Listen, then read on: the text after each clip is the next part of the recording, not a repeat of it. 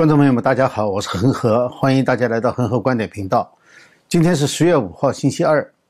今天呢，主要是讲一件事情，呃，就是这个 NIH 啊，就是美国国立呃卫生研究院的主任柯林斯宣布呢要辞职。那么很多人就问这个问题了，说柯林斯要辞职了，那夫妻怎么办呢？呃，是不是夫妻也应该辞职呢？好，我们先说一下这个柯林斯辞职的事情哈。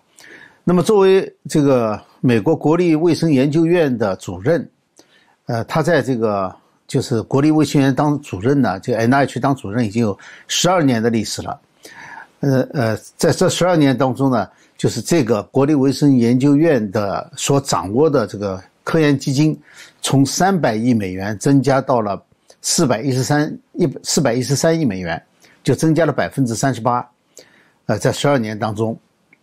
当然他做了很多很多相关的工作了，从这个基因的，就是这个人类基因图谱，那，一直到现在这个疫情做了很多事情，所以媒体上呢是一片赞扬之声。但是呢，呃，虽然他辞职的这个声明当中一句都没有提到这个跟呃基金有关的哈。呃，但是呢，社交媒体仍然认为很多人说，这个他的辞职呢是跟目前的这个争议有相当的关系的，呃，就是说，呃，这个国立卫生研究院呢通过生态健康联盟资助了武汉病毒所，那么他是有责任的，呃，所以说大家一般认为呢，就是他的辞职是因为这个争议非常大，而且他呢是处于这个漩涡正中间。因因此呢，他辞职了。他是到年底辞职哈。那么这一来的话呢，大家就说了，这个是不是傅奇就更应该退休，更应该离职？因为傅奇呢是柯林斯的手下。我们知道傅奇是这个过敏和传染病研究所的所长。那么这个过敏和传染病研究所呢，就在 N H 的下面，所以是二级研究所。而这笔这个给武汉病毒所的基金呢，其实不是这个柯林斯这个总的基金他直接批的，不是的，他是由这个夫妻所在的这个研究所直接批的，所以夫妻应该是一个直接责任人。如果说柯林斯是因为这个而辞职的话，那么更应该辞职的不就是夫妻吗？所以这是这么一个关系。而且柯林斯在辞职的声明当中，哈，有这么一句话，他声明很长，我们不去讲他了，就讲这么一句话。他说：“我相信没有任何人应该在这个位置上待太久。现在是应该引进新的科学家来领导 NIH 走向未来了。”那么这句话呢，我听上去怎么都不像是光说他自己。就是说，他也谈到了，很可能就说到了傅奇，因为不管怎么说，柯林斯在那个位置上只当了十二年，而傅奇在现在他这个位置上当了三十七年，他从一九八四年做这个过敏和传染病研究所所长做到现在。既然柯林斯认为没有任何一个人应该在这种位置上待那么久的话，那不是明摆着说的是傅奇，而不是他自己吗？你想，富奇当三十七年，他当了经过了多少总统啊？是从里根开始一直到拜登，七任，七个人还不止七任哈，七个人，一点这个退休的意思都没有，现在还非常活跃，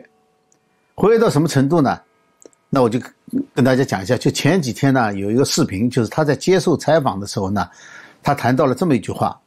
呃，这个现在这个视频流传的很广，大家都在讨论这件事情。他说什么呢？他说，现在是到这个时候了，就是说，为了一个更伟大的目标，而牺牲个人的权利的时候了。他所说的这个更伟大的目标呢，就是控制疫情。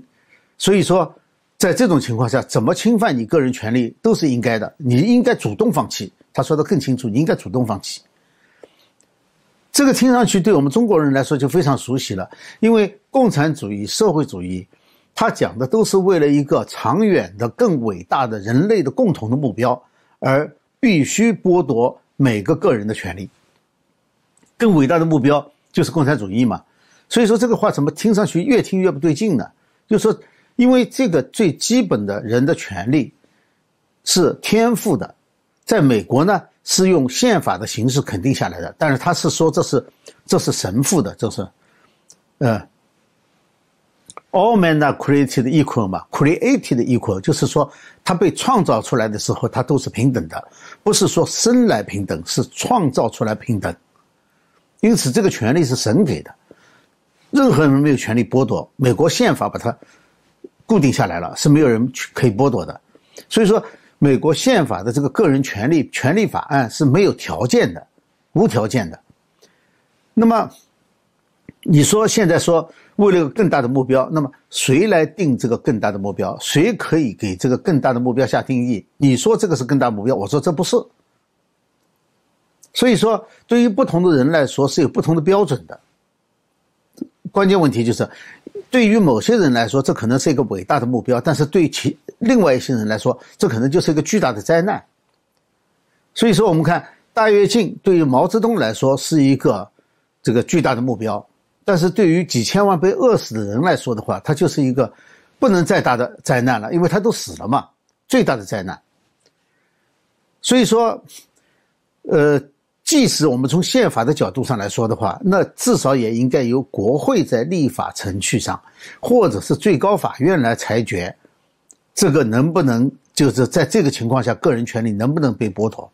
现在是这些程序全部省掉了，就由一个医学官僚，他严格的说他已经这么长时间就是坐在官僚的位置上了，作为一个医学官僚，就能决定几千万美国人、几亿美国人的命运。就能决定几亿美国人有没有这个权利，这不是非常荒唐的一件事情吗？所以我说，这既不是科学，也不是医学，这完全就是一种政治，而这种政治呢是违背宪法的。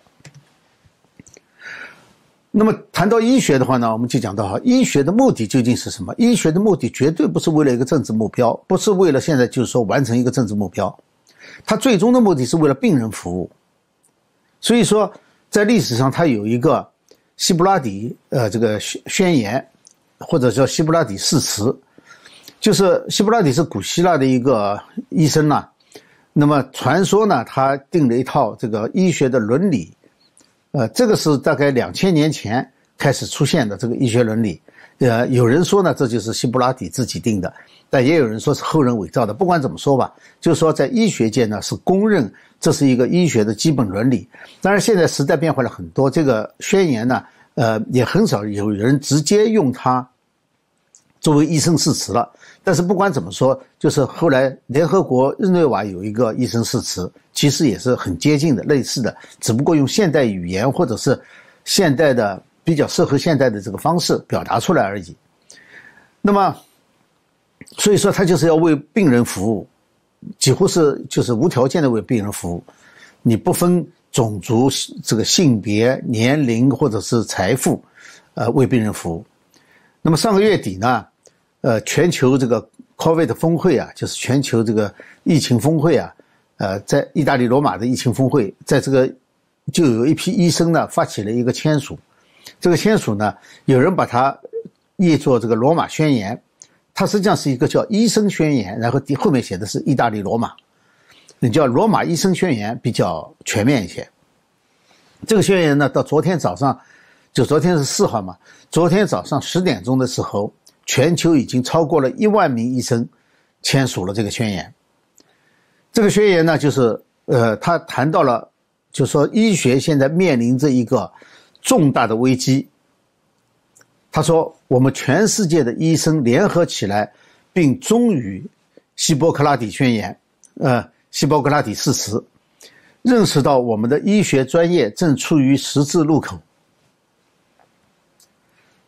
所以说，这个医学专业处于十字路口啊，这是历史上极少有的这个情况。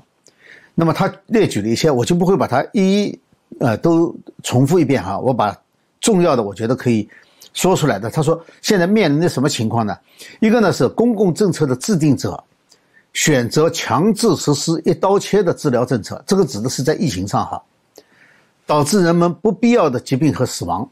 而不是坚持已被证明安全有效的个体化和个性化护理病人的基本概念。也就是说，他要求所有的医生对所有的病人，对所有的可能感染或者是已经感染的人采取完全一刀切的做法。我认为这个一刀切的做法，一刀切的做法就是只用疫苗，不承认其他任何治疗方法。就这种情况，呃，所以说呢，而真正的医学呢，已经长期积累下来的呢，它是是针对每个病人的个体情况，由医生来决定，而不是由公共政策制定者来决定怎么去医疗这个病人，因为每个病人都是不一样的人，他不是机器，呃，这是一点。再一个呢，就是现在的情况呢，他是不鼓励医生参与对于这个新型公新型疾病，就是对这个疫情啊，对于这个病毒的。呃，公开的专业讨论和交流，就是他不让医生来参加这种交流，所以第一线的医生现在哈是最没有发言权的。大家记得去年有几有一批医生在华盛顿 DC 召开记者招待会，呃，就是他们已经没有地方发声了，媒体啊、公共平台啊都不让他们发声，所以他们只能到华府去开记者招待会去。当然，估计也没什么记者去了。呃，然后呢，就谈到就是说，呃，药房、医院和公共卫生机构设置障碍，就是给医生设置障碍，使他们不能够为病人服务，提供他们病人需要的治疗和保护。然后他们，然后就提到什么呢？说这不是药物，也不是关怀，而是这些政策呢？他说可能构成了危害人类罪，就是说它可以造成。成千上万的人没有必要的死亡，所以他认为这是可能会构成这个危害人类罪。那么这个宣言呢，他也提出了一个解决方案。解决方案呢也很长哈，我就简单的说一下。第一条最重要的一条，就是减少或者是结束对医学的和医患关系的政治干预。就是医患关系就是医生和病人之间的关系，没有第三者，不需要政治介入。非常清楚，然后呢，说医生和所有的医疗保保险提供者呢，可以自由的从事医学和科学，而不需要担心受到报复、审查、诽谤或者是纪律处分。也就是说，其实现在很多医生哈，如果你不同意这种政策下的一刀切的这种治疗方案的话，他就会被迫害，就被政治迫害，有的就失去工作，这个已经有很多了，失去工作。呃，所以说他他说这些处分、这些诽谤包括什么方面呢？包括失去执照，包括失去行行医的权利，失去保险合同，还有呢受到政府部门的干扰。所以对于医生最大的干扰现在是来自政治，或者是来自行政当局。本来呢，医生美国的医生有非常大的自主权的，所以最后呢，他就邀请全球的医生、医疗保险的提供者，还有呢就是。坚持道德的科学家，他特别强调了坚持道德的科学家。我想广大的医生现在也认识到了，在这次疫情过程当中，有一部分科学家是放弃了道德水准，就是完全投入政治的。我我觉得好像像达萨克就是其中的一个，就是说他他对所有的人说谎，就是为了保护中共他的在中国的他的那些同行们，也是保护他自己。所以说他这里说坚持道德的科学家。还有呢，邀请患者一起加入到这个事业当中去，就是他们现在觉得是一个一个事业了，就是需要大家的支持，需要大家来加入。所以我说哈，目前现在发生的情况呢是非常反常的，而且是很危险的。也就是说，官僚和社交平台的大技术公司在决定医学政策，而不是医生真正的第一线的医生。真正的专家是不仅没有发言权，甚至他们连自己的工作都保不住。现在就面临这种情况，所以这是很不正常的。那好在现在医生呢已经站出来了，医生已经沉默了很久了。疫情到现在一年多、一年半以上，一年半以上了哈。医生是一直沉默的。那么这个疫情当中呢，所以我们从这里呢就看到疫情当中呢出现了很多怪现象。呃，早期的我们做过节目的，我们就不谈了哈，我们就讲一下这个现在新的观察到的怪现怪现象。一个呢，就是，呃，相当多的民主国家是非常成熟的民主国家，突然之间表现出非常非常强烈的专制的倾向。你看啊，特别是在这个强制接种疫苗和疫苗护照方面，而且非常一致，这个是出乎人的意料之外的。人们就没有想到这么成熟的平时表现，这么民主的国家怎么会突然之间这样子做的？你看哈，这几个国家，以色列是最早的强制疫苗，以色列，然后是澳洲、法国、加拿大、美国，这都是想不到的。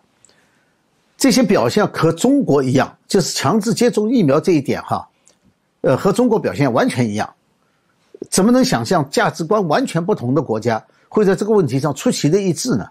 所以这是一个非常奇怪的事情。呃，从某种程度上来说，这个这一次的整个抗疫情哈，是中国模式的全球化，因为最早的封城、各种封锁，都是来自中国的经验，然后大家都学了，也不知道为什么就学。这个甚至有人现在提出来了，说为什么现当时美国定了六尺？其他国家定了两米的社交距离，没有人现在没有人能讲出来，这个依科学依据是什么？为什么要定两米的或者是六尺的这个社交距离？没有人知道。这这是一个怪现象。第二个怪现象呢，就是我们知道前几天呢，m e r k 默克，默克是美国一个大的这个医疗呃这个呃药药品公司，制药公司，它呢出了一种治疗药物。呃，据说效果非常好，FDA 甚至说你们不需要再进一步临床实验了，现有的数据就已经非常好了。当然，他们在申请要上市。那么，其他的公司呢也出了几种新药，大概一共加起来有两三种新药比较新的。呃，可是呢，在这之前，我们看到非常奇怪的一个现象，就是不管是政府、药厂还是任何机构啊，他们是把所有的赌注都压在了疫苗上面，就是说。治疗药物的开发要远远落后于疫苗的开发和疫苗的推广。就在疫苗已经推广了这么久以后，哈，都没有发现哪个地方有一个有效的这个药物出现。默克这次呢，所以比较震动，是他出真的出了一个药药物。那么这这个事情就非常不正常，因为按说起来的话，治疗药物的开发应该是同步进行的，就至少出现这个病以后，大家都应该开始开发了。那么另外一种呢，就是。呃，有一个缺失的部分，或者还不是不能说完全是缺失的，很可能是蓄意的部分，就是对于现有已有的药物，就是以前是用于其他疾病的，现在呢，呃，这个在医学上很多的，就是原来开发的时候是为了其他疾病，而且也治疗了很久了，那么很可能呢，它对这个新的疾病呢也有治疗效果。那么这就在已有的这种类似的，或者是有有前途、有希望的这个药当中呢，进行筛选，筛选以后呢，就应用到这个病上来。这种发生，就是发现一个有效的药物，而且呢，这个立刻进行应用的这个机会啊是非常大的。就说它是它相当简单，就是已有的嘛，因为这些药物呢副作用已经知道了，所以不用去担心副作用的问题。呃。那么就是看它的治疗效果了，那么比你去开发一个新药要好得多吧？现在我想不出来，就是为什么有谁在阻止医生这么做？确实是阻止医生用这个已有的药物来试验性治疗，全全世界都有这个压制医生的这种情况，呃，第三世界国家反倒好一点。最简单的解释就是利润，就是因为大药厂开发出一个新药来的话呢，它可以卖的很贵很贵。但是呢，如果是已有的普遍的药物，那么很可能呢，它就呃只能卖的很便宜，你没法提价嘛，因为别人都能生产，你就没法提价。你有没有专利？只有新开发的药物才有专利。十五年以后专利没有了，谁都可以做，就很便宜了。呃，这可能是一个原因。但是呢，我觉得还不仅仅是这个原因，真实的原因可能更更深。是你举个例子，我们讲过去年呃上半年的时候。《柳叶刀》发表了一篇文章，这篇文章呢，就是说有九万个临床实验，九万个病人的临床实验，说是这个呃羟氯喹啊，是就是川普总统推荐的，说羟氯喹呢不仅没有效果，而且呢还有很多副作用。后来就用这个理由呢，把所有的羟氯喹的使用全部封杀掉了。结果呢，发现这是一篇假论文，所以呢，后来《柳叶刀》不声不响的也没有解释，就把这篇论文给撤下来了。那篇是一篇假论文，那么为什么在早期就出现了这种假论文要扼杀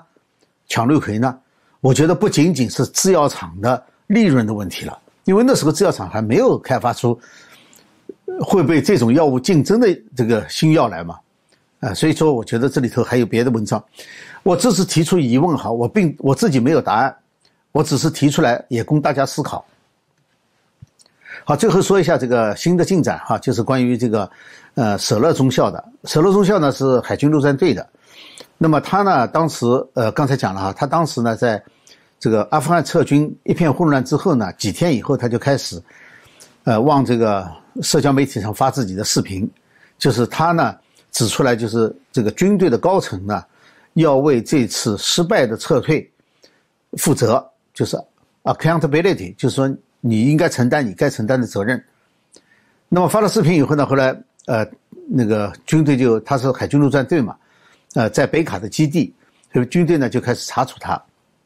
第一个呢是停止了他的工作，就是他本来是这个训练官嘛，他教官，他是那个军队训练营呃训练基地的那个教官，就停止了他的教官的这个职位，然后呢就把他呃关起来了，关起来等待审判。呃，当然现在他们还没有决定。呃，正式的没有正式公布给他指控什么罪行，大概就是什么这个不尊重长官啦，呃，就是呃就这一类的哈，不服从命令啊这一类的。呃，那么这个事情呢，就呃，因为没有正式决定起诉他嘛，所以就准备是一个呃预审的这个听证会。那么预审听证会呢，他是准备就是不公开的，不公开审理，不对公众，也不也不接受媒体。呃，这个事情呢，准备开的时候呢，那个媒体呢就告了，媒体告到法庭，呃，所以说这个在法庭判决之前呢，媒体要求这个预审呢，呃，预审的听证会呢延期，就等到法庭判下来，他们拒绝媒体采访是不是违法？就是如果法庭说媒体必须采访，那军队也没办法，只能让他只只能让他们出席这个听证会。现在情况就这样的。那么他一直是关着的哈，呃，今天消息传来了，他在预审之前，在审判之前呢，把他放出来了，就说他现在在基地里面是有自由了，呃，但是呢，那个禁制令还存在，就是该告的，就是他的禁制令，就是不准，比如说不准到哪里去，不准到哪里去，不准再往社交媒体上贴东西或者这一类的，我觉得可能是这种禁制令还存在，但他人身已经自由了，不是在关在那里了，呃。这件事情呢，实际上是成为了这个美国的一个重大的公众事件，呃，大家非常关心这件事情，因为很少有人对这个事情公开出来，而且现在要惩罚他。他服役了十七年，呃，军队是二十年以后呢，你就可以拿这个 full pension，就是那个呃，就是全全额的退休金了。他现在是冒着这个自己个人利益受到重大损失的风险，一个就是说他很可能不能拿到这个。三年以后的这个，呃，全职的这个，呃，退休金了，就退伍金了，呃，这是一个。另外一个呢，他还面临着这个军法审，呃，军事审判，呃，但是他仍然觉得他应该发声，所以我觉得这个是一个非常重要的。就为什么很多人把他认为是英雄呢？在这种时刻，就是说还有人在坚持。我觉得这里就是有两个美国嘛，呃，至少在军队里面已经体现出来。我们因为别的很多我们不都讲了。不多讲，就讲这个军队里面，你看哈，一个呢就是传统的美国，就像舍勒中校这样的美国人，他还在坚持，在坚守，冒着自己个人损失的这个风险。另外一个是米利将军的美国，他可以去通知中共的同行，说美国不会进攻中国，而且说如果进攻的话呢，我会事先告诉你的。这是另外一个美国。而且他在作证的时候，他还说他向他的上级和当时的国务卿都报告过，他们都知道。然而，他当时的上级代理防长米勒说根本就不知道这件事情，而蓬佩奥也说不知道这件事情，所以他等于是在法庭上就撒谎了。但是他仍然现在好好的在那里，没有人追究他的责任，就国会听证也拿他没有办法。不过我相信哈，公道自在人心。这个舍勒中校，他被认为是真正的英雄，就是为了给他打官司，因为他现在不是被告了嘛，要被告嘛，为了帮他打官司，民间自发的开始为他筹款，一下子我听说哈，现在已经筹到几百万美元了，就是所以说大家在支持他，就认为他做的是对的，要帮助他。好，今天呢，呃，这里呢我谈了一下哈，就是两个话题，其实两个话题呢是有关系的，一个呢是从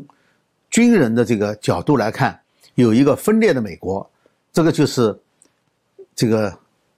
舍勒中校和米利他们所代表的，是美国的两个极。另外一个呢是分裂的世界，就是各国的政府对什么呢？对医生和病人，这是一个分裂的世界。但是呢，好事好处呢是我们看到的希望是，无论是在国际上，在医生中，在病人中，在普通的民众当中，在军队，人们还在坚持，坚持美国的传统价值。我觉得这是最难能可贵的。好，呃，今天就跟大家谈到这里哈，呃，感谢观众朋友们的支持。如果觉得这个节目有所帮助的话呢，请订阅、点赞和转发。好，谢谢大家，我们下次节目时间再见。